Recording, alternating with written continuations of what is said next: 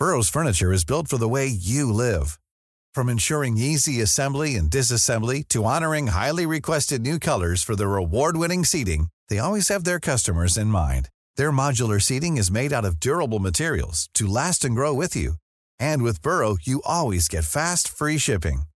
Get up to 60% off during Burrow's Memorial Day sale at burrow.com slash ACAST. That's burrow.com slash ACAST.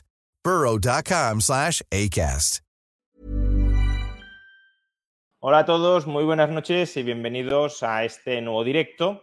Directo que cada mes está apadrinado por IG, broker británico, cuya página web os, animo a que consultéis pinchando en el enlace que aparece en la caja de descripción de este vídeo. Cada mes, como digo, IG eh, apadrina una tertulia macroeconómica en este canal. Y en esta ocasión, este mes, la hemos celebrado unos días antes de las elecciones del próximo 23 de julio en España, porque queremos reflexionar, queremos repensar y analizar cuál es ahora mismo la situación de la economía española.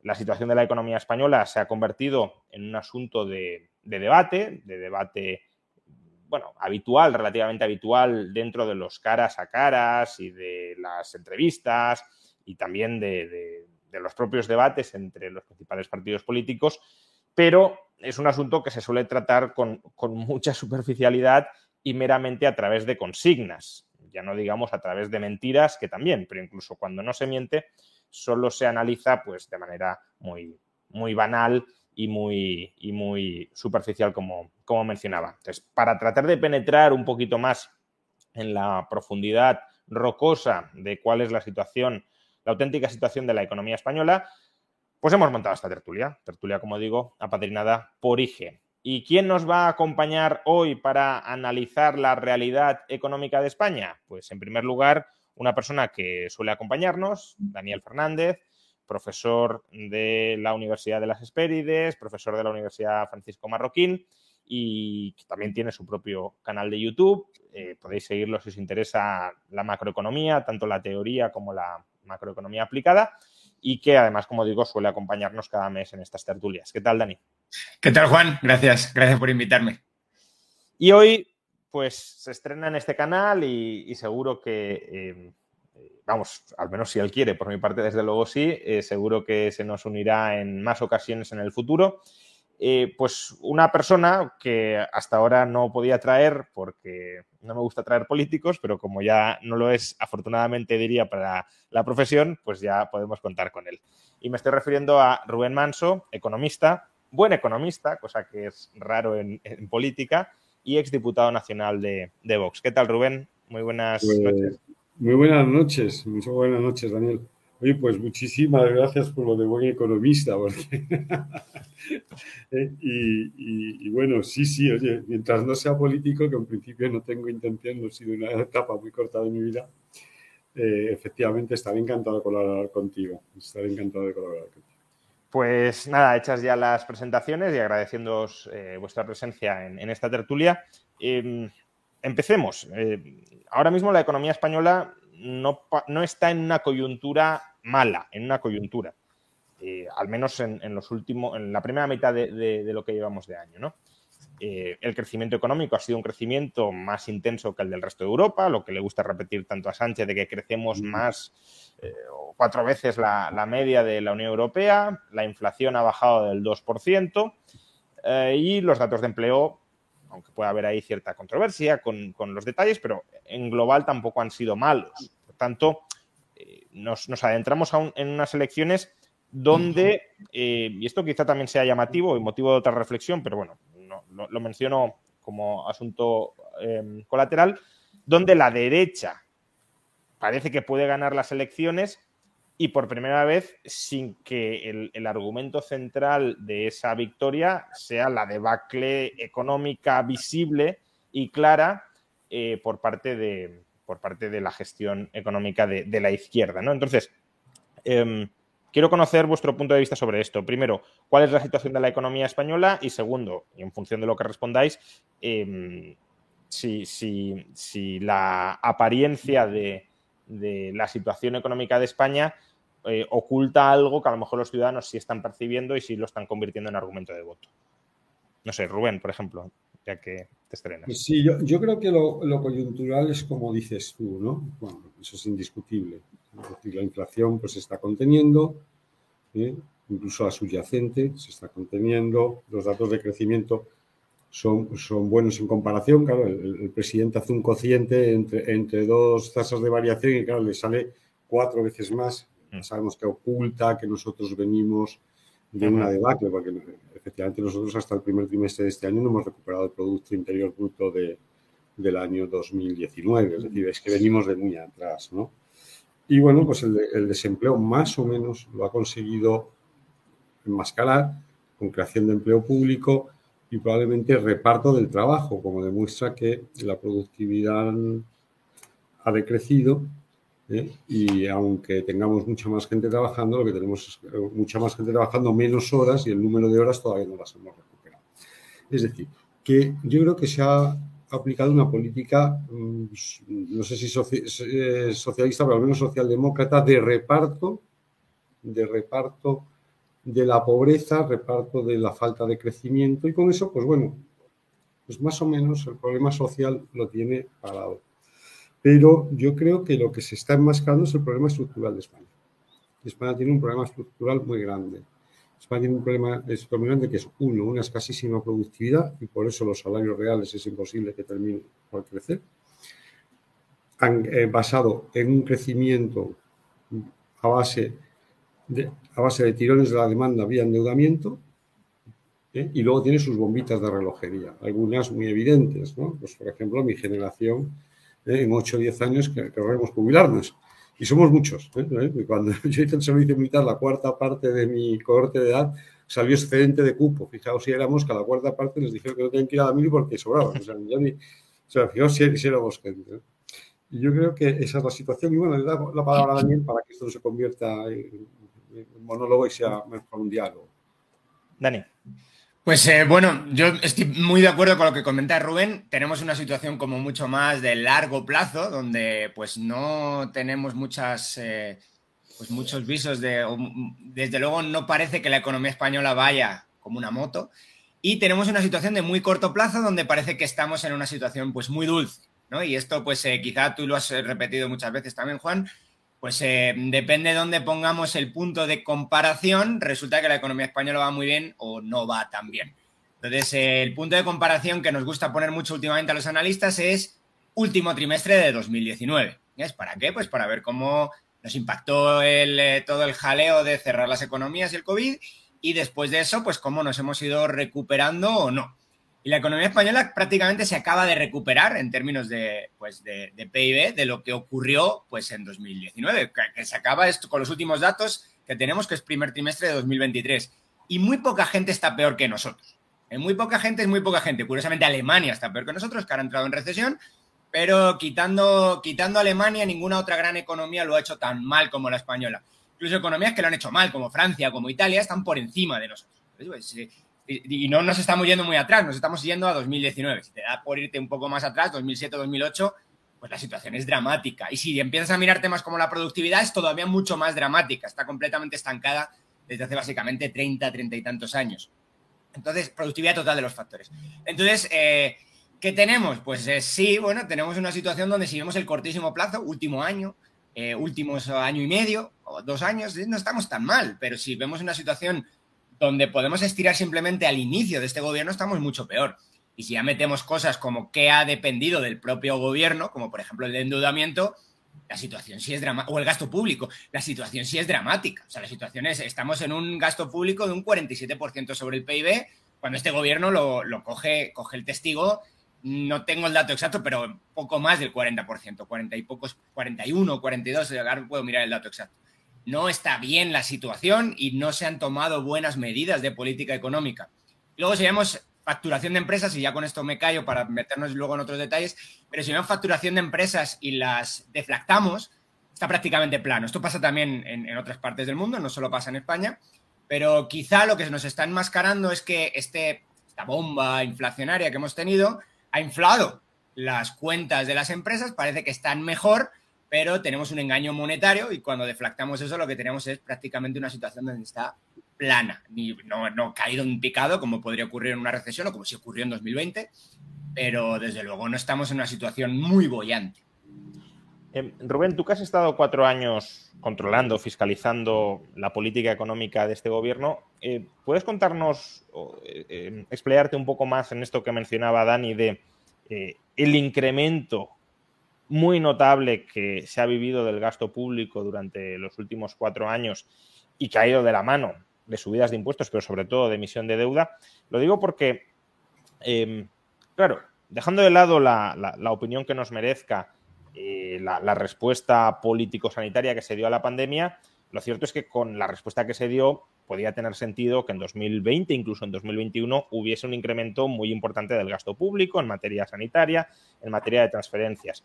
Pero eh, el drama, desde mi punto de vista, de la economía española es que una vez ha pasado la pandemia y, por tanto, ese aumento extraordinario del gasto tenía que descender, tenía que retirarse, se ha consolidado y se ha transformado en otras cosas, con lo cual hemos aumentado de manera estructural el gasto público con la excusa de la pandemia. Entonces, ¿qué ha pasado? ¿En qué ha aumentado el gasto público de manera estructural una vez todo el gasto coyuntural de la pandemia ha desaparecido? ¿Y, cómo se ha financiado todo esto? Porque sí, hemos emitido deuda, pero también hemos subido impuestos.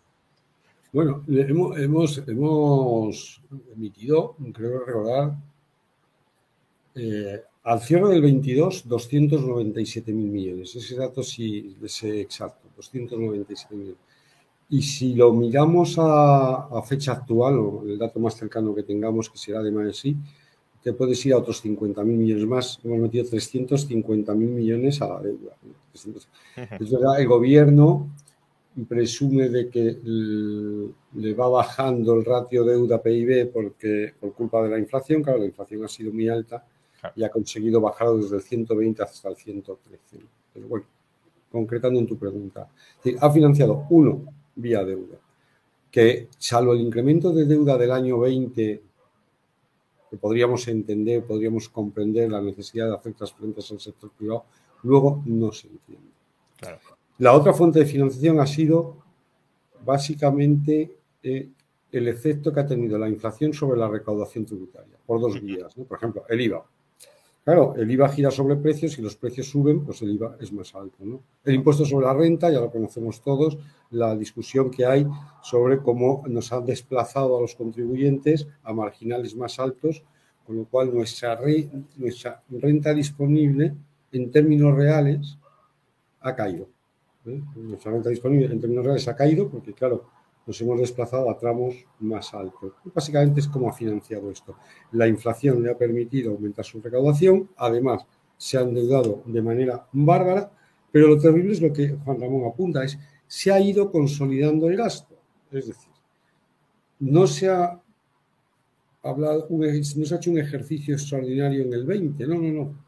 Estamos en un ejercicio extraordinario uno detrás de otro, ¿no? Uno detrás de otro. Este año Veis que me muevo mucho por la mesa, pues lo voy a explicar. Porque tengo por aquí. Me impresiona tanto que Rayo me haya invitado que tengo aquí el boletín estadístico del Banco España. De bueno, bueno, aquí.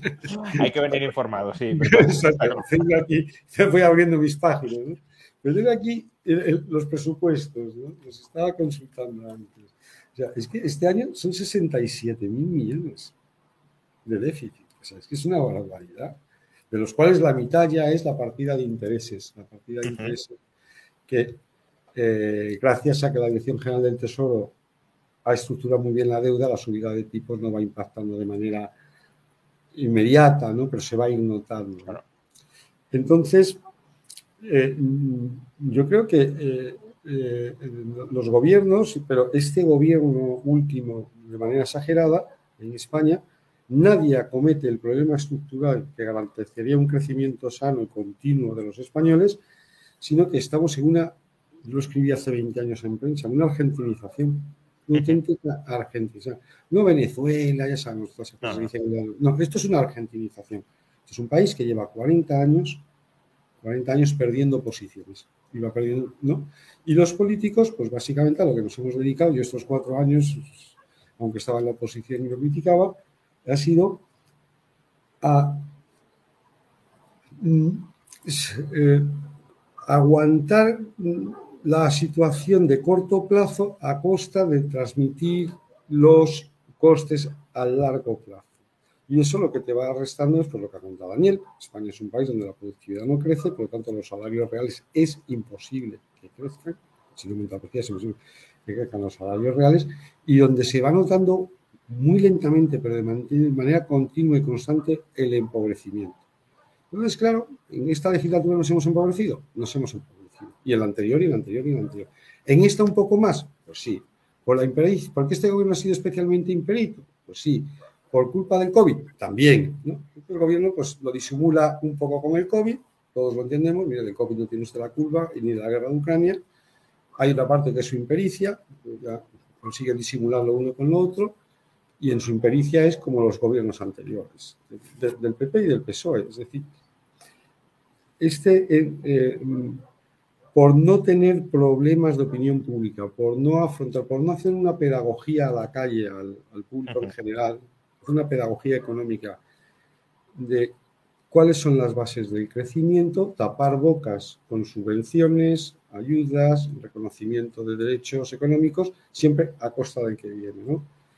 Y claro, los que ya empezamos a tener una edad, pues este empobrecimiento continuo, constante, lento, miras así para atrás y dices, hombre, esto ya, ¿no? Porque oye, cuando yo tenía 30 años, un chico que acababa y tal, ¿qué ganaba? Y no yo, y mi amigo, ya que te vas dando cuenta de que nos vamos empobreciendo. ¿no? Y luego ya sí, de vez en cuando te haces, eh, ¿cómo se dice esto? Comparaciones internacionales y dices, bueno, es que este país se está quedando muy atrás. Por eso le digo que esto es una argentinización y entonces, pues, hemos caído de, pues, no sé, del, creo que era la renta per cápita española debía ser la decimoquinta o la decimosexta, el PIB estaba el noveno, pero la renta per cápita está la decimoquinta o la decimosexta, y ahora debemos estar en el 32 o el 33, quiero recordar, ¿no? Bueno, pues ahí estamos, ahí estamos. Sí, yo también hace ya más de, bueno, no, hace 10 años. Eh, uno de mis libros, Una alternativa liberal para salir de la crisis, también planteé esta misma, esta misma idea. Digo, este es un momento histórico, 2012-2013, en el que hay que hacer reformas, reformas en serio y en profundidad. Y hay dos caminos. O Argentina, si hacemos las malas reformas, o no hacemos reformas, o Suiza si hiciéramos las muy buenas reformas. Y obviamente nuestros políticos parecen haber apostado por, por Argentina.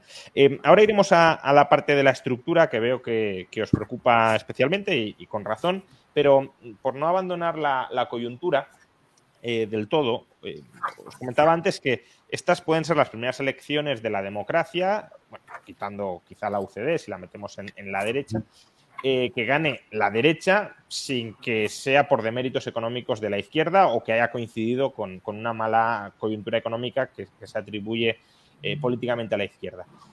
Pero también es cierto que, como decía Rubén, la población está percibiendo o ha percibido un, empobrecimiento en sus carnes. Entonces, yo, una explicación que, que he intentado articular, no solo yo, más gente, pero me gustaría saber vuestra opinión al respecto, es que en parte la buena coyuntura macroeconómica, si lo queremos, por ejemplo, el buen ritmo de las, de las exportaciones mm. em, y la creación de empleo o el mantenimiento del empleo, se explica en gran medida por el empobrecimiento que han experimentado los trabajadores a través de la inflación. Es decir, la inflación ha rebajado los salarios reales porque los precios, em, bueno, o los salarios han aumentado menos que, eh, que los precios, ¿no?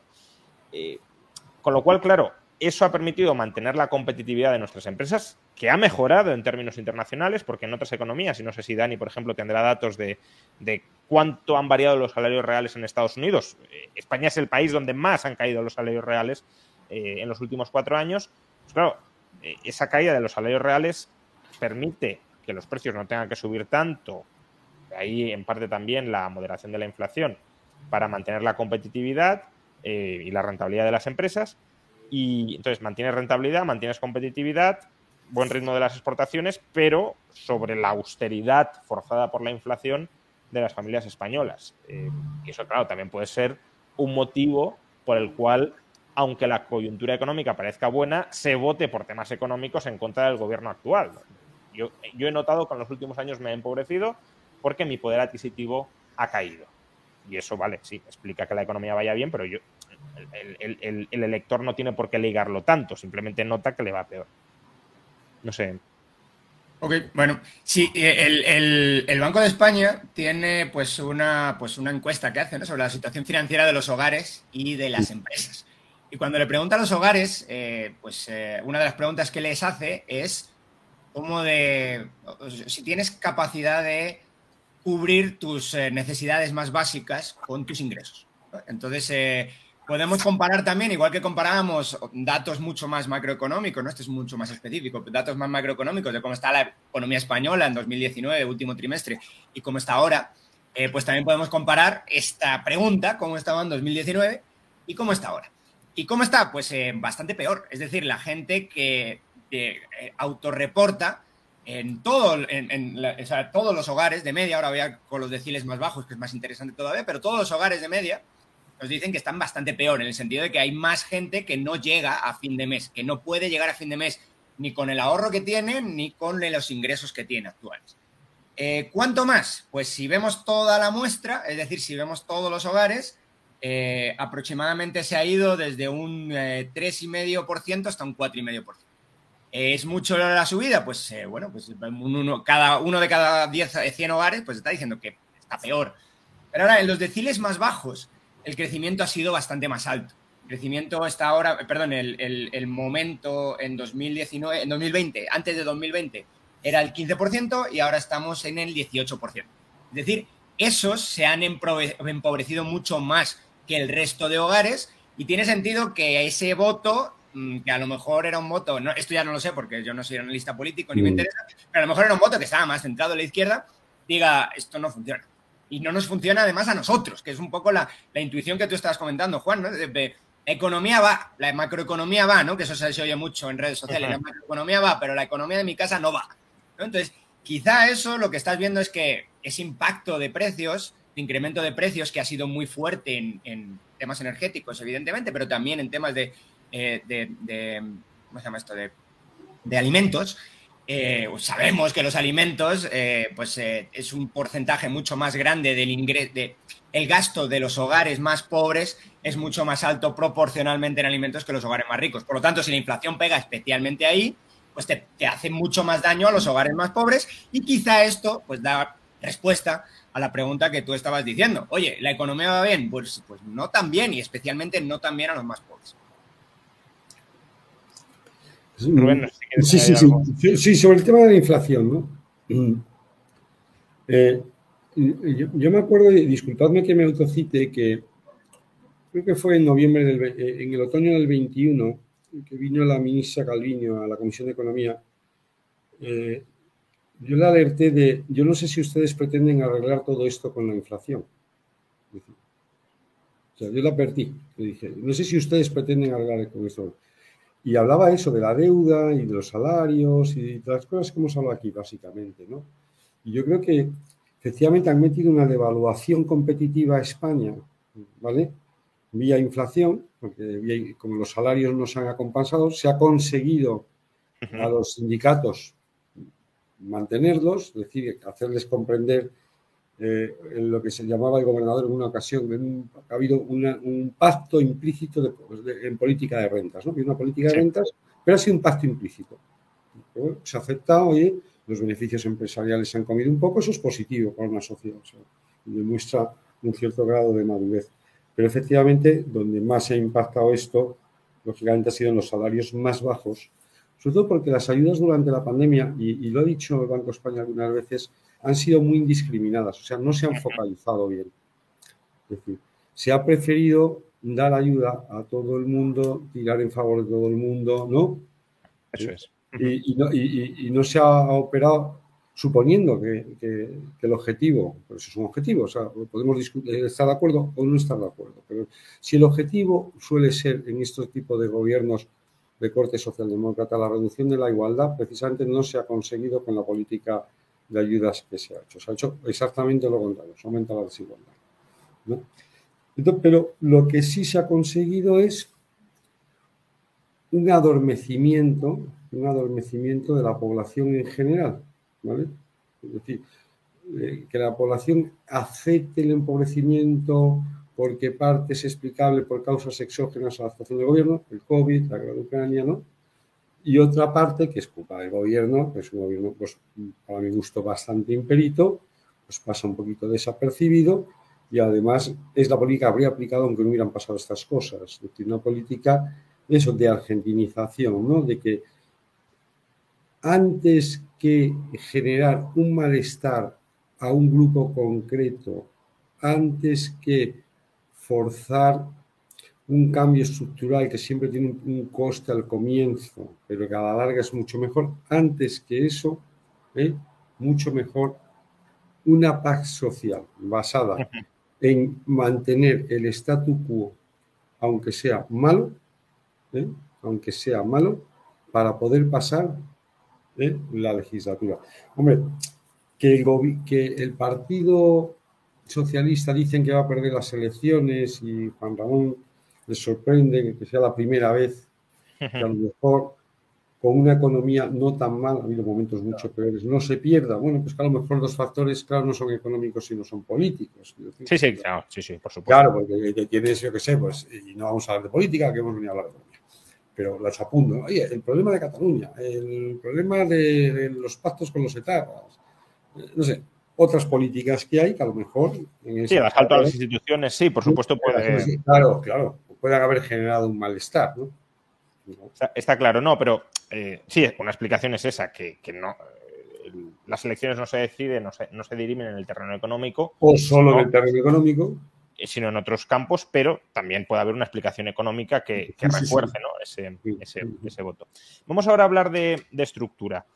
por cierto, antes simplemente leerte un, comentario, luego te dirigiré una pregunta, especialmente a ti, Rubén, pero, pero bueno, como esto es un comentario pues, de alabanza, pues lo leo ya, y es Jesús, Rubén, vamos a echar mucho de menos tus intervenciones en el Congreso, tu profesionalidad, tus menciones a grandes autores. Vuelve. Bueno. volver ya no puedo. A mí, volver ya complicado. A mí me hubiera gustado repetir, porque lo he dicho en público, es decir, sí, sí. La, experiencia personal requiere dos legislaturas, unos ocho, diez años, lo que sea eso, dos, tres legislaturas. Pero bueno, oye, el los partidos son como son, y, me han dejado fuera, por lo tanto yo ya es, es imposible que vuelva. Pero bueno, muchísimas gracias. Muchas gracias porque la verdad es puede que... Ser, puede ser un ejemplo ¿no? de cómo en política hay una selección adversa. Puede ser, puede ser, pero bueno, eso no lo debo decir yo. Muy bien, bueno, eh, dicho esto, eh, vamos a hablar de los problemas estructurales ¿no? de, la mm. economía. Eh, salarios estancados, aparte de una tasa de paro escandalosamente alta y, una incapacidad, que está todo muy vinculado, claro, una incapacidad de la economía para crecer, salvo generando empleo, pero empleo de baja productividad. ¿Por qué no crecen los salarios? Porque no aumenta la productividad. ¿Por qué la economía solo crece con, creación de empleo o con más horas trabajadas? Pues porque no aumenta la productividad. Em, ¿Y por qué no aumenta la productividad? Es decir, ¿qué le pasa a la economía española para que la productividad lleve estancada pues prácticamente eh, tres décadas. ¿Qué, sucede? ¿Qué habría que haber hecho o qué habría que hacer? Pues, por ejemplo, lecciones o deberes para, el próximo gobierno. ¿Qué tendría que hacer el próximo gobierno para, que, para solucionar este problema de estancamiento de la productividad? Porque solo un comentario adicional. Hay algunos que pueden pensar, bueno, esto es un problema global. Y hasta cierto punto lo es, ¿no? Porque en Estados Unidos también la productividad está creciendo mucho menos de lo que venía creciendo, pero crece. Entonces, algunos podrían decir, esto es un problema global, porque a lo mejor la crisis energética o porque cada vez es más complicado innovar, las nuevas ideas se requieren cada vez más inversión y son bueno, pues típico ejemplo de las manzanas, ¿no? de, los frutos del árbol, que los frutos más cercanos son muy fáciles de coger, pero los que están más alejados ya van siendo más complicados. Eh, sí ha habido autores que han hablado de un gran estancamiento, por ejemplo, Tyler Cowen, pero pese a que la productividad en otros países puede ir creciendo más lentamente de lo que venía creciendo antes, crece y en España no. Por tanto, habiendo cuestiones globales, también hay cuestiones específicamente nacionales que llevan a que nuestra productividad esté estancada. ¿Por qué? Eh, yo, creo que no podemos separar tampoco a España del contexto en el que se mueve España. Es verdad que en el mundo, o sea, tienes razón, ¿no? El mundo los incrementos de productividad, sobre todo en el mundo occidental, pues van cayendo, ¿no? Puede que tenga que ver con envejecimiento de población, ¿no? Menos gente en edad de edad muy joven, que son los que tienden a emprender, menos espíritu emprendedor, eso supongo que es un tema, no sé si extraeconómico o en el límite, ¿no? De donde está, estaría la mm. sociología y la, y la, y la economía, pero Europa lo hace especialmente mal comparado con otras regiones occidentales y dentro de Europa, España lo hace además especialmente mal. Entonces, eh, ¿qué tenemos en común con Europa y qué nos separa con Europa y qué separa Europa con el mundo? Esa sería la, gran pregunta, ¿no? ¿Cómo rehacer tu pregunta, Juan? Eh, mi, intuición es que Europa con el mundo lo que lo separa es principalmente una política energética. Bueno, supongo que hay algunas cosas más también interesantes que ahora nos podrá comentar Rubén, pero mi, intuición es la política energética es un desastre, completo desastre. Eh, y además es una política energética que se hace o sea, más o menos adrede se dice vamos a hacer esto para forzar un cambio eh, por lo que fuera, ¿no? Por el cambio climático, lo que te da ti la gana, pero hay formas y formas de intentar implementar estas políticas. Creo que España, bueno, España en particular, pero Europa en general lo ha hecho muy mal, cerrando nucleares y todas estas cosas, y esto al final lo que ha generado es un movimiento, una deslocalización, un offshoring o nearshoring, como se llama ahora, eh, de, de, empresas más productivas y que podrían ser perfectamente viables en España. Otro punto que no le presta mucho, mucha gente atención es la regulación, el exceso de regulación, que eso lo compartía Estados Unidos. Una de las grandes, pues probablemente claves de por qué la economía funcionaba relativamente bien bajo Trump es que el primer año él dijo que iba a hacer una desregulación mucho más grande de la que realmente hizo, pero la que hizo funcionó y funcionó bastante bien. Y eso pues en Europa ni está ni se le espera, y en España mucho, mucho menos. Entonces, esa, desregulación es una especie, o la regulación en, su caso es una especie de camisa de fuerza. Nos tiene atados. Eh, ¿Qué podemos hacer? ¿En dónde podemos innovar y dónde podemos buscar nuevas alternativas?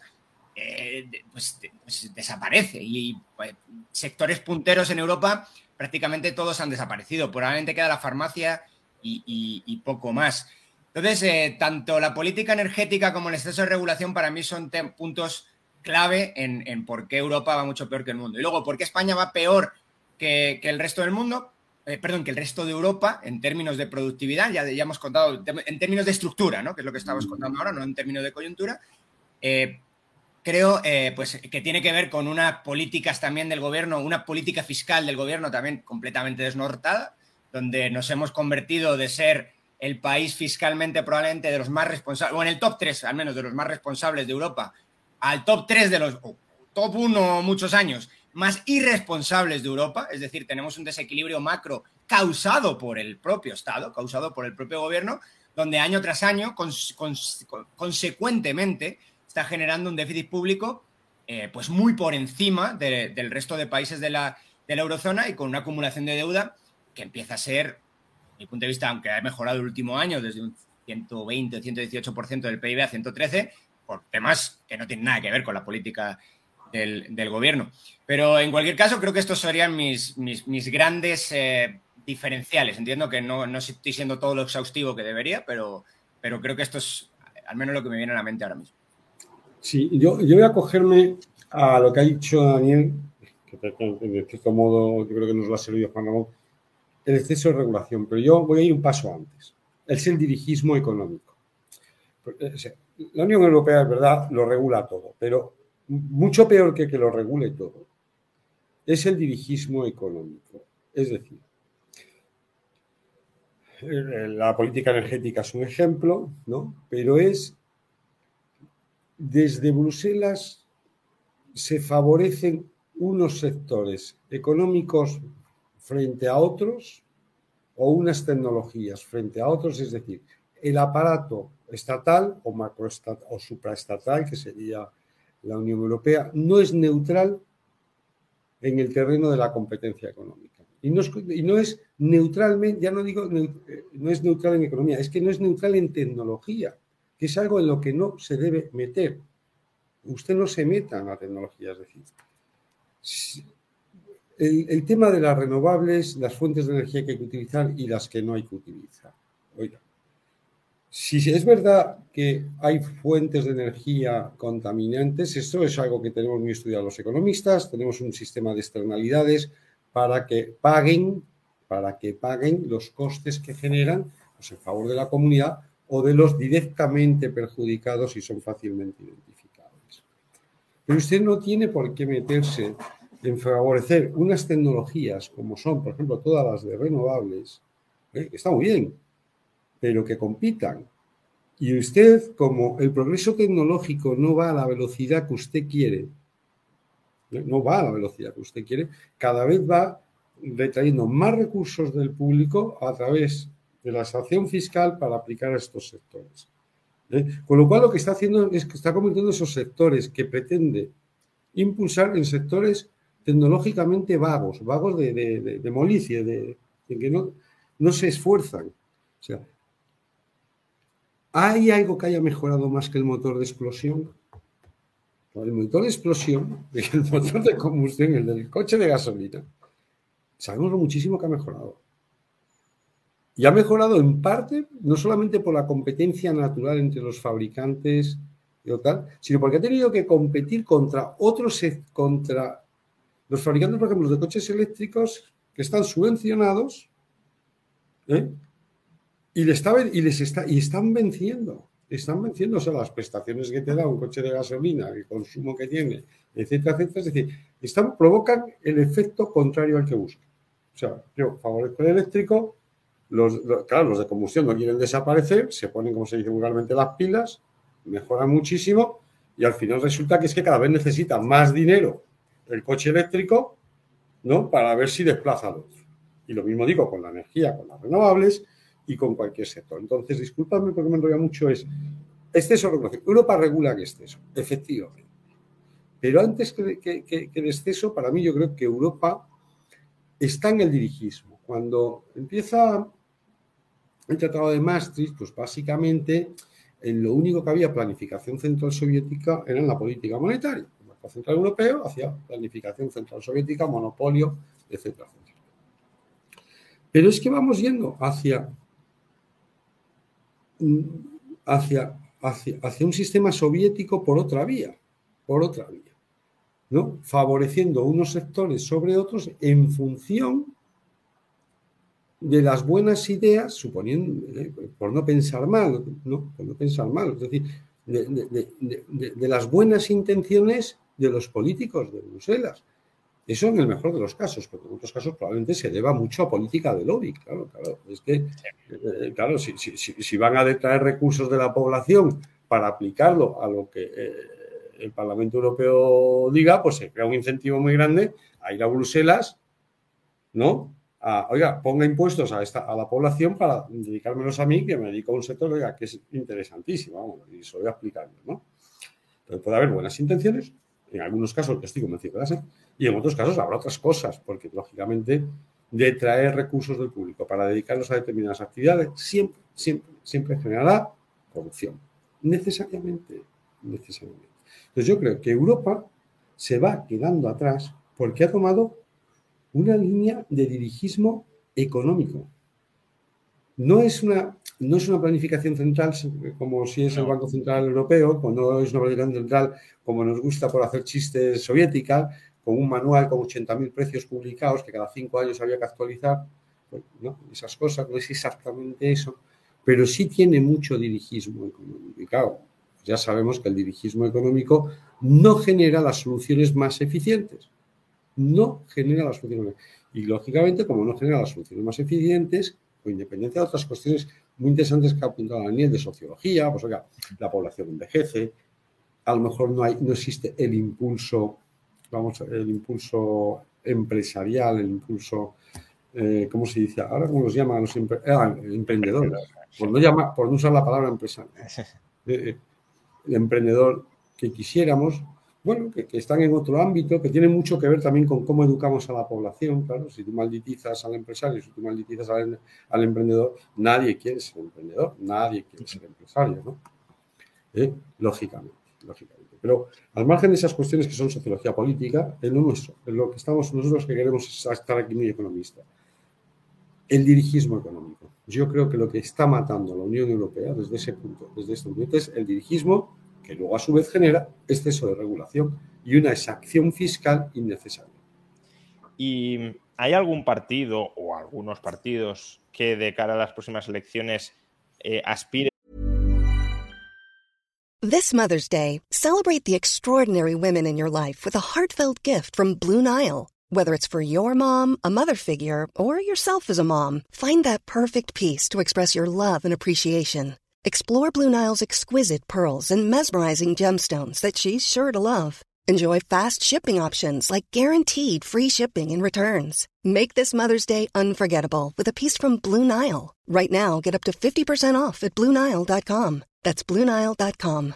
This is Paige, the co-host of Giggly Squad, and I want to tell you about a company that I've been loving, Olive and June. Olive and June gives you everything that you need for a salon quality manicure in one box. And if you break it down, it really comes out to $2 a manicure, which is absolutely insane. It's also so easy to get salon worthy nails at home with Olive and June. The difference between how your nails used to look when you did them yourself and now with the Manny system is a complete game changer. The best thing about Olive and June too is it's a quick dry. Dries in about one minute, lasts for five days, and full coverage in up to one to two coats. Visit oliveandjune.com slash perfectmani20 for 20% off your first system. That's oliveandjune.com slash perfectmani20 for 20% off your first system. Hiring for your small business? If you're not looking for professionals on LinkedIn, you're looking in the wrong place. That's like looking for your car keys in a fish tank. LinkedIn helps you hire professionals you can't find anywhere else, even those who aren't actively searching for a new job but might be open to the perfect role. In a given month, over 70% of LinkedIn users don't even visit other leading job sites. So start looking in the right place. With LinkedIn, you can hire professionals like a professional. Post your free job on linkedin.com slash people today. Poner fin a ese dirigismo económico eh, en, en España. Claro, estáis hablando de que el dirigismo económico es un problema compartido en Europa, pero al menos en España y dentro de eh, los ámbitos de autonomía que todavía nos deja Europa, eh, ¿hay algún partido político cuyo programa apueste decididamente por poner fin a ese dirigismo económico? Yo creo que no, yo creo que no. En general, casi eh, cada uno mm, tiene un dirigismo económico basado, ¿no? Basado en un criterio distinto, ¿no? Pues, por ejemplo, probablemente el, programa económico de Vox, pues es un, podríamos decir que es un poco identitario, ¿no? Es un poco identitario ahora, ¿no? Y entonces tiene claramente un dirigismo económico basado en la protección mm, del mercado, hay cosas que se podrían entender. Oiga, habrá que exigirle a las importaciones, por ejemplo, yo eso lo veo muy claro en agricultura, lo mismo que exigimos a los agricultores. Yo siempre he dicho que esto lo que hay que hacer es la vuelta. Yeah. Levantemos a nuestros agricultores, levantemos a nuestros agricultores yeah. las obligaciones y a nuestros ganaderos, que, que, estoy convencido por las cosas que yo hablo con ellos, que lo prefieren. No, no, no. No es tanto exigirle al otro, sino levántemelas a mí. ¿Me explico, no? Porque es que sí, esto, sí, sí. esto, es un sinsentido. Pero bueno, entonces, yo creo que, eh, ya empezó hablando por el partido en el que yo estaba, bueno, pues para que, para que tampoco emprendas, ¿no? Es decir, yo creo que, que todos, todos al final eh, pretenden utilizar el presupuesto público en favor de determinados sectores o en ¿no? Cuando el, el dinero público básicamente eh, tiene que ser para ayudar a la población, pero a la población muy, muy, muy necesitada. Nada más, nada más. Es decir, disculpadme, me enrollo mucho, ya estoy mayor. Eh, me, eh, algo que, que, yo alguna vez he dicho en la comisión un par de veces y es una cosa que a vosotros os va a ser tan elemental y allí la gente se cae de caballo. No podemos decir que vamos bien y presumir a la vez de que cada vez tenemos más población subsidiada. O sea, sí, sí. Algo, algo, hay en esa ecuación. Nosotros deberíamos presumir de que cada vez tenemos menos población necesitada de ayuda, ¿no? Pero encima es que se colectiviza, o sea, es decir, ni siquiera es la gente que tenga menos renta, no sé qué, ¿no? O la, las, las, familias donde haya una renta per cápita, por, no ya no por familia, no por unidad familiar, de, no, no, no, ya se colectiviza. Hay que ayudar a este sector o a este tipo de familia o a este tipo, ¿no? Porque se van generando pequeños grupos de presión que consideras que sumados son pequeñas minerías activas que sumadas te dan más votos que los que pierdes o probablemente que los que pasan. ¿no?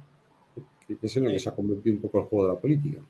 Rubén, te quería hacer una pregunta. Bueno, no es que te la quiera hacer yo. Eh, han, enviado un super chat y lo voy a leer. No es específicamente para ti, pero como yo soy moderador y, no, no, estoy participando en, el debate, pues eh, más allá de expresar mi opinión, no, no, voy a argumentar ni contraargumentar mucho más, pero sí me interesa conocer tu punto de vista.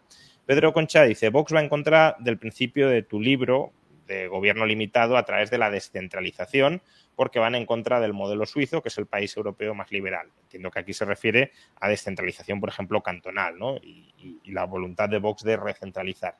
Tiene un discurso centralista más parecido al de la URSS. ¿En qué medida crees que eh, la centralización o la recentralización administrativa de España sería positiva y, en qué términos? O, no lo sería, no lo sé. Em, porque, bueno, se me ocurre, por ejemplo, la dispersión normativa y, cómo eso puede afectar a la productividad. Pero también, al mismo tiempo, la descentralización permite una experimentación diversa para que podamos ver, pues oye, la ley de la vivienda, por ejemplo, pues si no la aplica Madrid y el mercado de la vivienda no se cae como en Cataluña, si la aplican, pues ya estamos viendo que, que esa ley no está funcionando bien en los territorios donde se aplica y, y sí está dejando funcionar un poquito al mercado en donde no se aplica. ¿no? Entonces, ¿cuál es tu perspectiva en esto? ¿no? En, en, la apuesta que yo creo, o sea, siempre ha estado en Vox, siempre, desde sus orígenes. Pero creo que en este programa mm, todavía más, al menos discursivamente, el, lema es hay que abolir el Estado de las autonomías que hasta cierto punto siempre lo han defendido, pero no, no, no, me suena como eslogan de campaña en más generales, no lo sé. Em, ¿Cómo ves tú esto? Vamos a ver. Eh, eh, en vos, como decía Santiago Abascal, en una ocasión nos pedimos, decía, ¿no? Decía Santiago, nos pedimos que creáis en todo lo que decimos, ni siquiera yo creo en todo. Eso solo yo decía Santiago varias veces y además me consta que es verdad. Hay que entender que el programa es un programa compartido de mínimo. Y de las cosas que yo nunca he compartido, es así, es eh, la homogenización. La homogenización. Si hay cosas, eh, cosas del discurso que, y de hecho en el programa económico del 19 lo teníamos, ¿no? Oiga, pues por lo que tiene que ver con lo que ha dicho Juan Ramón la dispersión normativa, bueno, pues yo hablaba de unidad de mercado, era interesante la unidad de mercado, lo que se pueda crear de unidad de mercado, pero también lo salvábamos de una manera, ¿no? Que era, oiga, instálese usted en la comunidad autónoma que quiera, pero usted tiene derecho, ¿no? A, que se le aplique, si es eh, es decir, si usted, me voy a explicar mejor, discúlpeme, usted es un empresario madrileño, pero se va a ejercer en La Rioja, pues tiene derecho a acogerse a la normativa o de La Rioja, porque es que está ejerciendo la actividad, o de Madrid, porque es de donde usted procede. Con eso lo que pretendíamos era eh, favorecer una eh, competencia entre, entre, las, entre las administraciones, porque bueno, la comunidad autónoma puede ser un objetivo a largo plazo del partido, hacerlas desaparecer, pero sabemos que en el corto plazo es imposible porque es una, es una reforma reforzada de la Constitución y tienes que convivir con ellas, eso está claro. A mí en el Estado de las Autonomías lo que me parece criticable, aunque parezca mentira, es haberles eliminado, o sea, haberlas convertido en irresponsables fiscalmente. Es decir, yo creo que las comunidades autónomas tendrían que haberse hecho responsables de la recaudación de sus ingresos. Y eso sí que habría metido competencia entre las mismas. De hecho, dentro del escaso margen que tienen para jugar con la parte cedida de los mm, tributos estatales, vemos la gran competencia que ha hecho Madrid. Con un margen muy pequeño. Ya no digamos si el margen fuera absoluto. Es decir, entonces, yo siempre he sido muy partidario, pues mira, las comunidades autónomas existen, yo creo personalmente que no están ni siquiera ni bien diseñadas, porque comprendo algunas cuestiones históricas, comprendo los tres territorios forales, pero no entiendo el gobierno vasco, que es un invento de la Segunda República, así lo digo. Los, las tres, los, vamos, las cuatro haciendas forales, pues las entiendo, pues, sido siempre, es una cosa histórica en España. ¿eh? La tradición, nos gusta o no, venimos de una historia, no partimos de cero, pues mire, pues esos territorios tienen haciendas forales, ¿qué le vamos a hacer? Y otros territorios no lo tienen. Bueno, pues, así hemos llegado a, España en el siglo XXI, ¿no? Manténgalo. Pero lo peor ha sido la irresponsabilidad fiscal de las comunidades. Es decir, el no forzarlas a ser ellas los recaudadores de sus impuestos y no trabajar con, tributos cedidos.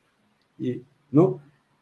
y que gozaran además de la, eh, ¿cómo se dice? de la garantía implícita del Estado. Emita deuda, me da lo mismo, emita la que le dé la gana, pero quiebra usted, ¿eh? Quiebra usted. Yo creo que eso habría sido, por, esa vía, las comunidades autónomas desde un punto de vista económico-financiero habrían funcionado muchísimo mejor, muchísimo mejor de lo que han funcionado. Ah. Sí, sí. Pero vamos, que sí, que no me extraña que el lector haya dicho eso, porque si leyó pues aquel recopilatorio de artículos míos que se llama Desconfianza en el gobierno, pues claro, esas ideas son, por esas ideas he conocido desde hace muchos años y, no, las, y, bueno, podría haber cambiado o no, pero es que no he cambiado. Es que cada vez sigo pensando eso con independencia de que me ascribí a un, a un partido político que, bueno, pues pues lo que he dicho, si es que hasta Santiago Abascal ha dicho que, nosotros, que no se pide a la gente que crea todo, sino que crea lo fundamental y el, tema de la acción política es otra. Vamos a teniendo buena intención, que decir, teniendo buena intención, Santiago Abascal y yo y, el de al lado. Dani. Creo que a veces la gente se queja del sistema de autonomías por algunas cosas que pueden salir a veces muy, grandes, ¿no? En, en, títulos de prensa, como por ejemplo, yo qué sé, si hiciéramos una central de compras para insumos médicos y cosas así, o para farmacéuticos, saldría, nos ahorraríamos tanto dinero. Y aquí, pues, lo que hay que poner en contraste es, eh, pues, las ventajas de un sistema descentralizado en el que se permite la experimentación.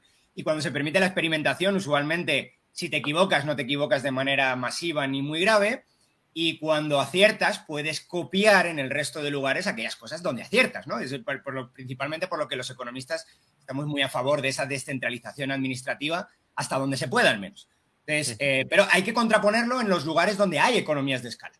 Por ejemplo, a veces se habla de la defensa, ¿no? La defensa quizá no tiene tanto sentido descentralizarla, no, no tiene sentido que haya un, ministerio, una consejería de 17 eh, consejerías de, de, defensa. Ahí no, no hay sentido, por lo tanto, ahí no hay que descentralizar eso pero probablemente en casi todo lo demás, no sé si en todo, pero desde luego en casi todo lo demás, con algunos peros muy, muy, muy, muy focalizados, la experimentación tiende a funcionar mucho mejor.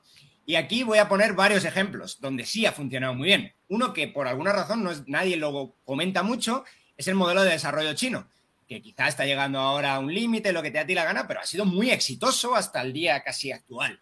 El modelo de desarrollo chino es un modelo de desarrollo descentralizado, basado no en comunidades autónomas, pero basado en las regiones chinas, que es algo más o menos similar, y sobre todo basado, más que en las regiones, que también basado en las eh, zonas económicas especiales, que es algo que en Europa no se conoce mucho porque no hay muchas, pero eh, porque no se permite esa descentralización, como hablaba el dirigismo, ¿no? Eh, mira, uno de los, otro de los puntos que no hemos tocado antes, el dirigismo económico, pues se, plasma en esto. Pero en otras zonas del mundo, casi todo el mundo te entiende que se necesita una zona económica especial para intentar burlar todos los problemas a la hora de pasar legislaciones en un parlamento y todo el, pues la maraña de intereses creados que ya existe. Entonces separamos una región de un país y decimos esa región que experimente como quiere. Ahora bien, toda la literatura pues, económica que hay sobre estas zonas de desarrollo económico nos dicen, si las zonas de desarrollo económico son competencia puramente fiscal, no funcionan. Es decir, si lo que hacemos es decir, toma, pon impuestos bajos, eh, los impuestos bajos son una parte importante del desarrollo económico, pero curiosamente no es ninguno de nosotros es lo que ha hablado, al menos en más, cuando nos hemos visto los problemas de productividad, ninguno de nosotros ha ido a por los impuestos, a pesar de que probablemente también son importantes. Ha ido a temas de regulación, por ejemplo. Entonces, sabemos, y bueno, tenemos evidencia empírica para parar un tren, que las zonas económicas especiales que se, le, que se han permitido una, eh, eh, pues una, eh, una, una, pues como estamos diciendo, una experimentación regulatoria, una experimentación de simplemente, no, en todo, pero en muchas, en muchas cosas, como las tiene las zonas económicas chinas, resulta que han funcionado bien. Y las otras zonas económicas, tal como predice la teoría, han copiado las cosas que funcionan bien. En Dubái, que es, pequeño, pues ha pasado, perdón, en Emiratos Árabes Unidos, ¿no? pero en Dubái en concreto, ha pasado exactamente lo mismo tienes unas zonas económicas más exitosas del planeta, las tienes ahí con una competencia entre ellas brutales. Entonces, eh, podemos poner como mil ejemplos más. No sé, yo tengo también hasta, si, si, al que le guste la historia económica, yo tengo el ejemplo de, la, de por, qué Estados, por qué Europa, que ahora es el desastre económico sí. mundial, ¿no? Pero no lo fue. Eh, o sea, la luz del mundo, ¿por qué llega a Europa? Y es porque tenemos un mercado común. En, el, en algún momento, cuando se rompe el feudalismo, se consigue generar un mercado común. El mercado común es muy importante, ahí sí hay economías de escala, pero no se consigue generar una legislación única, como a lo mejor pretendía, yo que sé, Carlos V, una, una, un imperio global, no se consigue generar nunca en Europa. Está atomizada, increíblemente atomizada políticamente, a pesar de que no lo está comercialmente o mucho menos comercialmente. Por lo tanto, bueno, os he puesto un ejemplo de los últimos 20 años y un ejemplo de los... Sí, pero, pero, volviendo al tema, ¿no? Decimos, hablamos de economías de escala, ¿no? Y entonces, para meternos como en las comunidades autónomas, y entonces ese podría ser, por ejemplo, los dos grandes partidas de gasto que además generan muchos problemas con las comunidades, sanidad y economía. Hombre, yo sanidad yo sí entiendo una crítica de la, de, de, del usuario corriente. Me pasa a mí ahora que en, después de las elecciones me quiero bajar a la playa, ¿no? Y cambio de comunidad autónoma y tengo unos problemas para llevar a los niños al médico en el servicio, en el servicio público de salud impresionantes. Hombre, pues eso oye, cuesta entender. Eso al ciudadano le cuesta entender entender, oiga, que yo en Madrid, eh, soy residente en Madrid, cuando bajo Andalucía a disfrutar de mis vacaciones y largas temporadas, además del año, pues, pues tenga problemas para acceder al servicio público de salud. La educación, otra cosa. Sin embargo, claro, el problema no es tanto las comunidades autónomas, que lo son, que han generado muchos problemas, sobre todo con el tema de la educación, porque se utiliza como, como herramienta de adoctrinamiento, sino el haber hurtado a la población la libertad de elegir su prestador de servicios. Uh -huh. Porque, claro, aquí no se dice la verdad, la, la, dice, ¿usted está contra la Constitución? No, no, yo estoy a favor de la Constitución, oiga, ¿no? En es, la Constitución dice que el Estado es el garante de la sanidad y la educación, pero en ningún sitio dice que es el provisor. No lo dice. No dice que tenga que ser el provisor, dice que tiene que ser el garante. Tanto el garante, pues habría funcionado, y estoy convencido, mucho mejor con que el, el, Estado o las comunidades autónomas hubieran sido el provisor de manera subsidiaria. Es decir, porque hay zonas, hay zonas donde la iniciativa privada, pues por ejemplo, en familias de origen burgalés, zonas muy despobladas, con, pues allí indudablemente no, es imposible la provisión pública de, de, la educación y la sanidad. Es totalmente imposible. Allí la provisión tiene que ser Digo, perdón, imposible la provisión privada, se, se mantiene, tiene que ser provisión pública. Pero hay zonas enteras de, la, de, de, de España donde la provisión podría ser perfectamente privada ¿eh? y el Estado o la comunidad autónoma correspondiente a, actuar como garante, es decir, aquellas partes de la población que no puedan darse esos servicios mínimos que una sociedad rica parece que exige para todo el mundo, eh, cubrirlos. Y esto nos habría eliminado muchísimos problemas, muchísimos problemas. Por ejemplo, uno, el de que cuando yo cambio de comunidad autónoma atiendan a mis hijos, por ejemplo, ¿no? Uh -huh. Y ya no digo los problemas de educación, en las zonas donde se hablan varias lenguas o más de una lengua y de repente alguien tiene la, la feliz idea de favorecer una en contra de la otra en vez de dar libertad educativa y vea, pues lleve usted al niño a donde a, a ¿Me explico, no? Sí, sí, sí. Elija usted la educación. Es decir, lo que se nos.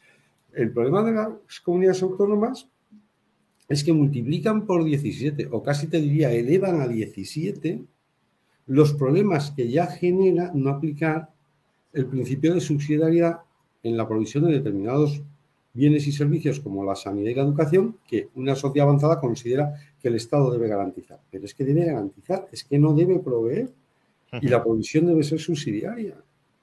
Nada más.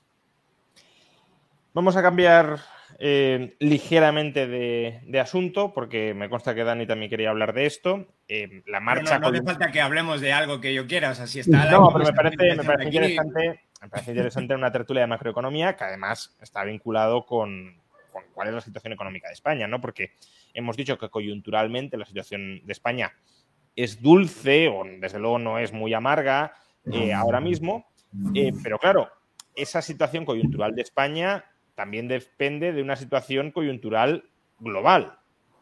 Y por tanto, mm, si, si la coyuntura española está influida por la coyuntura global, y hemos dicho además que hay determinados problemas estructurales que se pueden desatar según cómo gire la coyuntura. Estoy pensando, por ejemplo, en el problema de la deuda pública. Si la coyuntura empeora mucho con esta deuda pública que, cargamos, eh, las, cosas se podrían llegar a poner bastante feas. Pero claro, para que cambie la coyuntura, mm, el cambio de coyuntura no va a venir desde dentro de España, aparentemente. Va a venir si viene de fuera. Entonces, mm, ¿cómo está la situación ahora mismo fuera? Eh, de España y estoy pensando en, dos grandes bloques económicos que además a, Dani le gusta mucho estudiar, que son Estados Unidos y China. ¿Cuál es ahora mismo la situación de Estados Unidos y cuál es ahora mismo la situación económica de China? Ok, bueno, pues ya que me das el gusto de hablar de lo que yo quiero, eh, pues eh, Estados Unidos yo lo veo pues Probablemente otra vez estamos hablando solamente de coyuntura ahora, porque estructuralmente lo veo mucho mejor que Europa, por todo lo que ya hemos comentado antes. Pero Estados Unidos creo que está en una situación también donde todo el mundo está bastante contento, ¿no? Una situación relativamente similar a la, española, en el que todo el mundo está diciendo, mira, la inflación se nos ha ido al suelo ya, la tenemos casi controlada. El casi controlada, vamos a ver qué hace el Banco Central, ¿no? Que además me parece que se reúne en la semana que viene. Eh, o en el 20 algo, ¿no? Se, se, reúne, a ver qué hacen, se espera una subida de tipos y que no vuelvan a subir. Eh, entonces están más o menos contentos porque dicen, mira, el desempleo no se ha, no se ha ido a la eh, no tenemos un grave problema en ningún mercado, aunque pueden que estén todavía un poquito escondidos, ¿no? Como estaba el escondido el de marzo de 2023, cuando, cuando quebraron unos cuantos bancos. Pero bueno, en cualquier caso, todo el mundo está ahora bastante contento. La, pues, el Standard Poor's está en máximos casi, no sé si históricos, pero vamos, está en máximos del año, desde luego. Eh, o sea, está todo el mundo bastante contento. Está, todo el mundo diciendo que bien, hemos tirado para abajo la inflación y aquí no, no, hemos roto los platos. Ahora bien, ¿dónde creo yo que sí estamos rompiendo platos y no nos estamos, por alguna razón, nunca nos fijamos demasiado? Y es en, el, en, el, en la tendencia que está siguiendo eh, pues, eh, ahora mismo las, la inflación y los beneficios empresariales. Todavía es muy pronto para hablar de beneficios empresariales porque estamos en plena temporada de resultados ahora mismo y todavía muy pocas empresas han presentado resultados.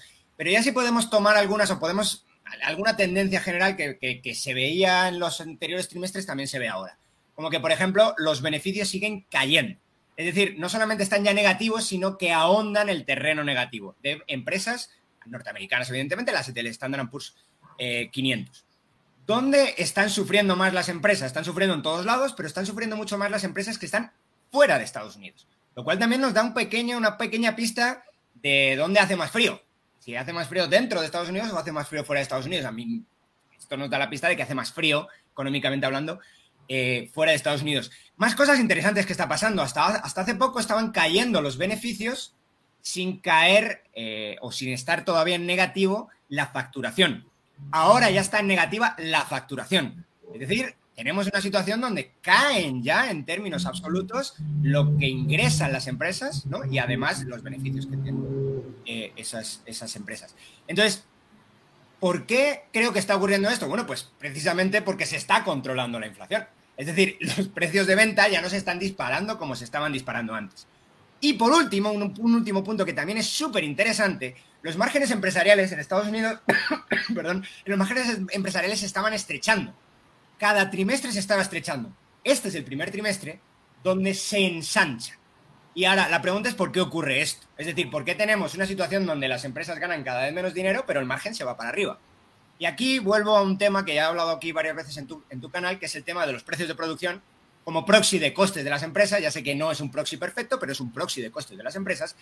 Evidentemente va a cambiar mucho, es una empresa industrial o servicios o lo que sea, pero es un proxy de coste de producción y el IPC o PCE o lo que tu medida preferida de inflación, que es un proxy de precios de bienes finales a los que venden las empresas. Por lo tanto, son estos dos precios los que de alguna manera están intermediando a las empresas. Las empresas compran a los precios de producción y venden a los precios finales. Ya sé que estoy haciendo demasiada sobresimplificación de un sistema muy complejo, pero mm, como proxy, al menos de andar por casa, me sirve. ¿Por qué digo esto? Porque la inflación los precios de producción vienen cayendo ya desde hace aproximadamente seis meses en Estados Unidos, eh, si miras mes con mes, y en términos anuales están cayendo los precios de producción un 10%, que se dice pronto. En Europa solo tenemos datos de momento hasta mayo y no tenemos todavía ningún país que haya presentado los datos de junio, pero ya están en términos interanuales cayendo y llevan cayendo tres meses. Es decir, ya tenemos, que eso es todo el jaleo que se está montando, que, estás metido tú siempre por ahí en Twitter, Juan, que es el de si la inflación viene por los márgenes empresariales que se han ido para arriba. Y efectivamente se fueron para abajo antes, cuando los precios de producción crecían más rápido que los precios de consumo, y ahora que se ha dado la vuelta a la cosa, lo que está ocurriendo es que están incrementando los márgenes. ¿La inflación es causa de los márgenes? No, para mí evidentemente la inflación es un indicativo más de, cómo se están moviendo esos márgenes. La inflación explica los márgenes. De hecho, la inflación, diferentes inflaciones de diferentes bienes. Es lo que pasa siempre que se hacen barbaridades monetarias y fiscales como se, se hicieron en 2020. Entonces, por hacerlo ya y resumirlo, creo que en España está pasando lo mismo. Lo que no tengo en España, vamos, está pasando lo mismo en Europa, seguro, pero lo que no tengo son los datos de las empresas para corroborar si la teoría, la hipótesis tiene sentido es cierta, que yo creo que sí lo es claramente en Estados Unidos y los datos de beneficios de las empresas no los dan. La única pata que me queda, porque sí está pasando exactamente lo mismo en Europa, es saber si en las empresas pasa eh, pues exactamente lo mismo. ¿Y qué esperar en el futuro? Bueno, pues eh, las empresas recuperan margen, pero no recuperan, o sea, pierden más dinero porque no recuperan, porque al revés, están vendiendo cada vez menos. Entonces no recuperan, aunque el margen se vaya para arriba, la venta, la facturación se está yendo para abajo. Eh, así es como está la situación en Estados Unidos. Yo creo que esa misma situación está así en Europa y eso pues eh, no me hace ser muy optimista, desde luego, con el futuro de la economía, sí con el futuro de la inflación. Sí, lo que pasa que, claro, eh, lo comentaba creo que Bank of America hace un par de días venimos esperando desde hace mucho tiempo la recesión, pero es que, claro, Estados Unidos sigue teniendo un déficit público sobre el PIB del 9%. Entonces, claro, una recesión con un déficit público del 9% es que es normal que no, que no llegue. Ya sería, tendría que ser una catástrofe gigantesca de la economía para que con una magnitud de déficit que es similar al plan de estímulo de Obama en 2009, eh, estuviéramos ahora mismo en, recesión. ¿no? Y las transferencias del gobierno de Estados Unidos, lo tengo por aquí el dato exacto, pero te lo digo un poco aproximado, quizá ahora lo puedo ver. Las transferencias del gobierno de Estados Unidos, que evidentemente en pandemia pues, se dispararon, una cosa obscena, eh, ahora están eh, aproximadamente en unos 4.000 millones, 4.000, 4 billones eh, de, dólares, cuando estaban en tres. Es decir, pues un billón que no está mal. De hecho, si yo veo el, ingreso privado, puramente el ingreso privado, lo deflacto y le quito esas transferencias, probablemente el ingreso está plano en Estados Unidos. Lo cual también te dice que esa recuperación económica pues no es tan bonita como la estamos pintando en ningún lado. Antes he hablado de los ingresos deflactados de las economías españolas.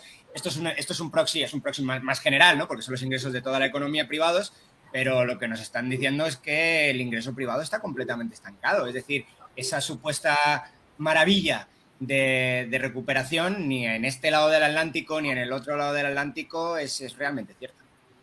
No sé si quieres añadir algo, Rubén, antes de que Daniel nos cuente sobre China. No, eh, eh, lo, lo, que has comentado tú, Juan Ramón, al hilo de la intervención de Daniel, ¿no? Es decir, claro, es que ¿Cómo vamos a caer en recesión si siempre estamos aplicando políticas de demanda? Es que, claro, es que es todo tan contradictorio. Es decir, no saben aplicar ni el keynesianismo. Me explico, ¿no? es decir, ni cuando se ponen a aplicar el keynesianismo lo, lo aplican. Porque, claro, una simplificación del keynesianismo, ya lo sabemos todos, es, oiga, eh, vamos a tirar de la vamos a hacer que el sector público tire de la demanda, ¿no? Pues en las épocas de, retroceso económico, eso es posible que genere déficits con el consiguiente endeudamiento, que luego en las épocas de ¿no? En las épocas de bonanza, pues se revierte. Pero es que, claro, es que como las únicas políticas que parece que manejan no los, los que se dedican a la política económica en Occidente, en Estados Unidos, en Europa, son siempre políticas de demanda donde estamos instalados en el déficit continuo, pues claro, efectivamente ni la lucha contra la inflación del Banco Central tiene los efectos que el Banco Central quiere, lo cual genera que el Banco Central tenga que ser todavía más agresivo. Dice el Banco Central, dice la Reserva Federal, entiéndase la institución de Banco Central. Y, efectivamente, eh, lo que decía Juan Ramón, pero ¿cómo vamos a entrar en recesión con un déficit del 9%? Es que es imposible. Es imposible.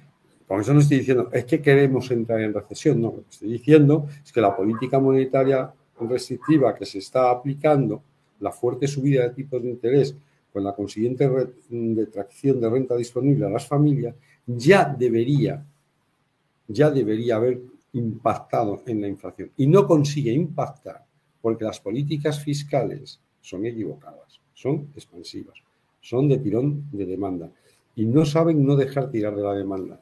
Eh, no sé si es culpa del ciclo electoral o de qué es, pero es verdad que Occidente está instalado en eso y no nos va bien. Y ahora, Dani, coméntanos sobre China. Sí, e, el déficit me parecía muy, muy alto. El déficit de Estados Unidos está en el 5% para el año 2022. Déficit eh, público, se entiende. Eh, que igualmente no, no, quita, no quita peso, o sea, quita peso cuantitativo o no cualitativo a, tu comentario. Es decir, si es, si es muy, muy fuerte. No sé si en el último trimestre Tendría que chequearlo. Yo vi el dato de Bank of America, pero bueno. Eh, sí, bueno, puede ser que a lo mejor el del 2023 se haya disparado ahora, con, pero curiosamente la mayor parte, todo ese trimestre han estado pues, eh, con el gasto retenido precisamente por el tope de deuda.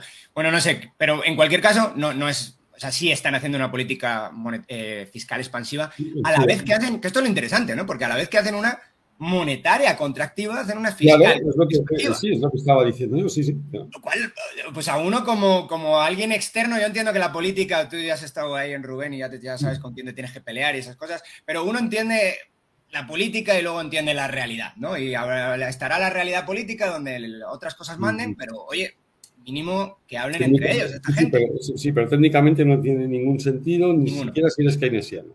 Eso es. Bueno, de hecho, es lo que se quejan los keynesianos es de eso. Mis políticas realmente no se aplican, porque cuando hay que ahorrar, no se ahorra. no se ahorra, exactamente. Bueno, para China, China, ¿en qué, ¿en qué situación está? China creo que es la única gran economía que ha dado datos de PIB en, el segundo trimestre. Lo van a empezar a dar ya todas, básicamente, pero todavía no, todavía no lo sabemos, solo tenemos estimaciones. Eh, y bueno, pues a China no le ha ido mal, pero no le ha ido bien. Eh, es decir, eh, se ha crecido un 0, me parece que tengo por ahí el dato también, pero creo que es un 0,6% trimestre con trimestre, que anualizado pues es un 2 y pico, 2,4, eh, que es mucho o poco. Bueno, pues para una economía desarrollada no está mal, pero para una economía como la China es bastante poco. y además se esperaba mucho más. ¿Por qué se esperaba mucho más? Por dos causas. La primera es porque los PMIs están muy bien. Es decir, la economía china se había abierto, ¿no? Ya habíamos tenido aquí este debate sobre si la ola de COVID había llegado allí mucho más tarde, lo que sea, bueno, no lo sé, pero sí habían aplicado medidas de cierre y las medidas de cierre pues ya no están y precisamente donde se esperaba que iban a tener mucho brillo, pues era pues ya ahora en 2023 y no están teniendo tanto brillo. Y ahora la pregunta es ¿por qué? ¿Qué está pasando allí? Entonces, el mercado inmobiliario, la verdad es que le he hecho, pues, hecho la, actualización desde la última vez que hablamos aquí, que quizá fue hace tres meses, Juan, o dos, no sé, pero, pero eh, está en la misma situación que antes. ¿Qué significa la misma situación que antes? Han conseguido solventar el problema de la vivienda que, no, que había empezado pero no se acababa, pero no se inicia vivienda nueva. O, a ver, no se inicia, es un, decir, ¿no? Pero se inicia mucha menos que antes. Sigue cayendo, a pesar de que, bueno, ya hemos aprendido todo esto como, pero al final todo el mundo tiene que aprender estadística para enterarse un poel del mundo. Ya hemos aprendido esto del efecto base, ¿verdad? El efecto base ya es muy... Debería venir un viento de cola para el efecto base porque el año pasado por estas fechas se estaban cayendo el inicio de viviendas en un 30% veintitantos por ciento, ahora deberían estar, yo qué sé, aunque sea plano, sigue siendo una situación muy fea. Bueno, pues sigue cayendo el inicio de nueva vivienda. Y cuando vemos la inversión en ese sector, es una inversión que se está cayendo aproximadamente un 7% con año, teniendo en cuenta que el año anterior también se estaba cayendo aproximadamente un 5, un 4 y pico, un 5%. Y ahora, estáis diciendo, vais a decirme, bueno, pero no es tanto un 7% que se caiga ahí. Bueno, no es tanto, cuidado, porque el PIB de, el PIB de China es aproximadamente, que es una barbaridad, es un 45% que se basa en inversión. Y ahora, de esa inversión, se dice pronto, ¿eh? probablemente es el país más alto del mundo, de esa inversión, ¿dónde se está invirtiendo? Y de, ese, de ese 100% de inversión, un tercio es vivienda o real estate en general y un tercio es infraestructura, es decir, pues, mercados o sectores que están muy cercanos uno con el otro. Y ahora, ¿dónde, dónde está la clave aquí? Eh, la clave está en que se esperaba un trasvase, ¿no? Un trasvase de inversión, no una caída de inversión, sino un trasvase de inversión desde los sectores más centrados en el real estate, que sí están cayendo la inversión, hasta, por ejemplo, infraestructura, plan de infraestructura chino, lo hemos oído, está en la saciedad, no está ocurriendo, de momento no hay estímulo fiscal en, China, y por otro lado, pues estaba esperando que a lo mejor eso se moviera hacia los sectores de alta tecnología, que tampoco está ocurriendo, porque parece que hay se, puso de moda hace años el término ese de savings glut, ¿no? exceso de ahorro. Bueno, pues parece que lo hay y parece que hay más capital disponible que ideas a ser llevadas a cabo. Es decir, ese sector, por lo que sea, por estructura económica, pues no, no, no puede seguir recibiendo más fondos, no quiere más fondos, no necesita más fondos y hay un riesgo de que si los empujas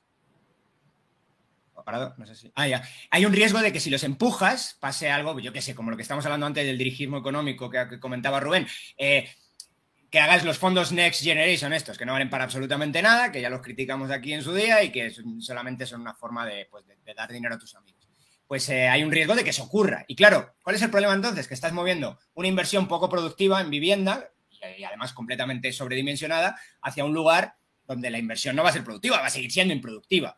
Por lo tanto, eh, pues hay un, pues, desde luego hay un problema y al menos un agotamiento. Mira, estamos hablando de temas estructurales y coyunturales, hay un agotamiento del, modelo de crecimiento chino basado en una aportación al PIB brutal. De hecho, los últimos tres, una aportación al PIB brutal de la inversión. De hecho, las últimas tres décadas, pues eh, lo que hemos tenido es un crecimiento de inversión más alto que el del PIB y uno del PIB más alto que el del consumo. Ahora se quiere dar la vuelta a todo esto. Queremos que el del consumo sea más alto que el del PIB y el del PIB más alto que la inversión. Y no está tan claro que se esté consiguiendo. No, está tan claro que estas masas de, aportaciones al PIB se estén dando la vuelta. De hecho, más, bien es lo contrario. No está ocurriendo. Por lo tanto, tenemos varias opciones aquí. Que haya una caída fuerte de la inversión que no sea sustituida por otro tipo de inversión. Entonces el PIB va a caer a corto plazo o que de verdad se ponga en marcha ese programa, ese megaprograma de infraestructura. Entonces yo creo que lo único que va a ocurrir es una inversión improductiva por otra inversión improductiva y lo que vamos a terminar es en un Japón, probablemente, o en una Europa ahora, eh, en, China, y que el modelo de crecimiento de medio plazo pues caiga o, caiga en lo, que se suele denominar la trampa del ingreso medio, de la que países como Brasil, México o yo que sé, Turquía no han conseguido salir en décadas. Entonces, eh, creo que esa es la situación más o menos general para, o la actualización para China.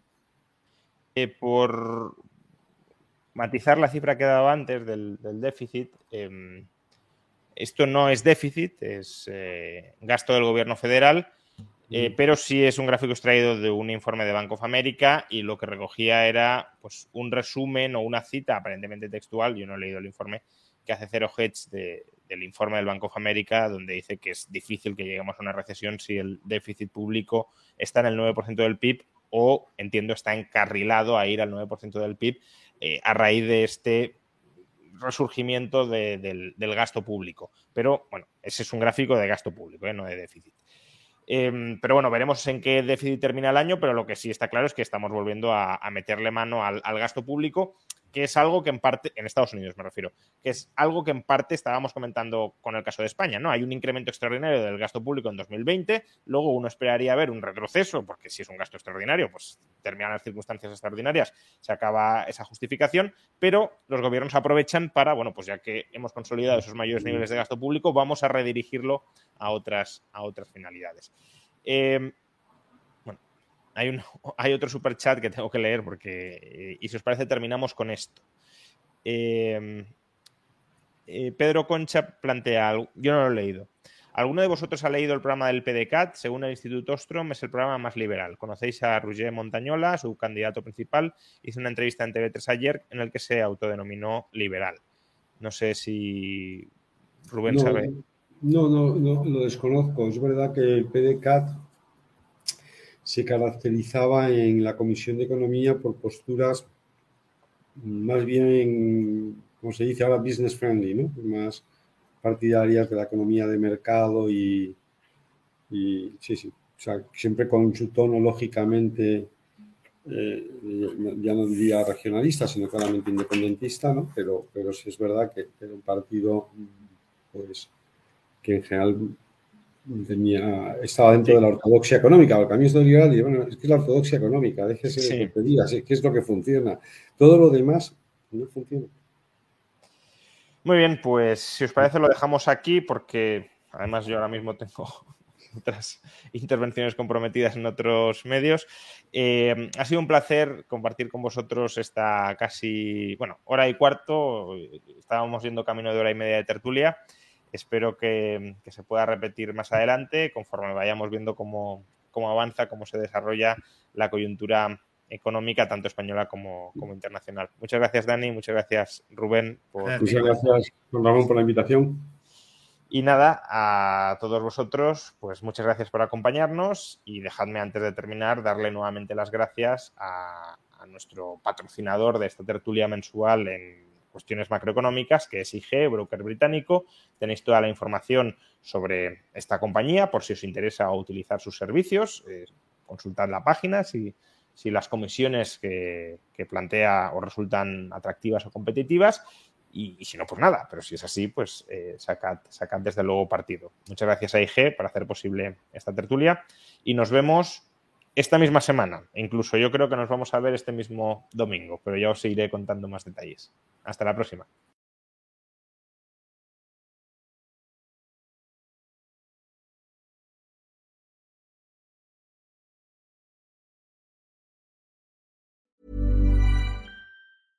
Want flexibility? Take yoga. Want flexibility with your health insurance? Check out United Healthcare Insurance Plans. Underwritten by Golden Rule Insurance Company, they offer flexible, budget friendly medical, dental, and vision coverage that may be right for you. More at uh1.com.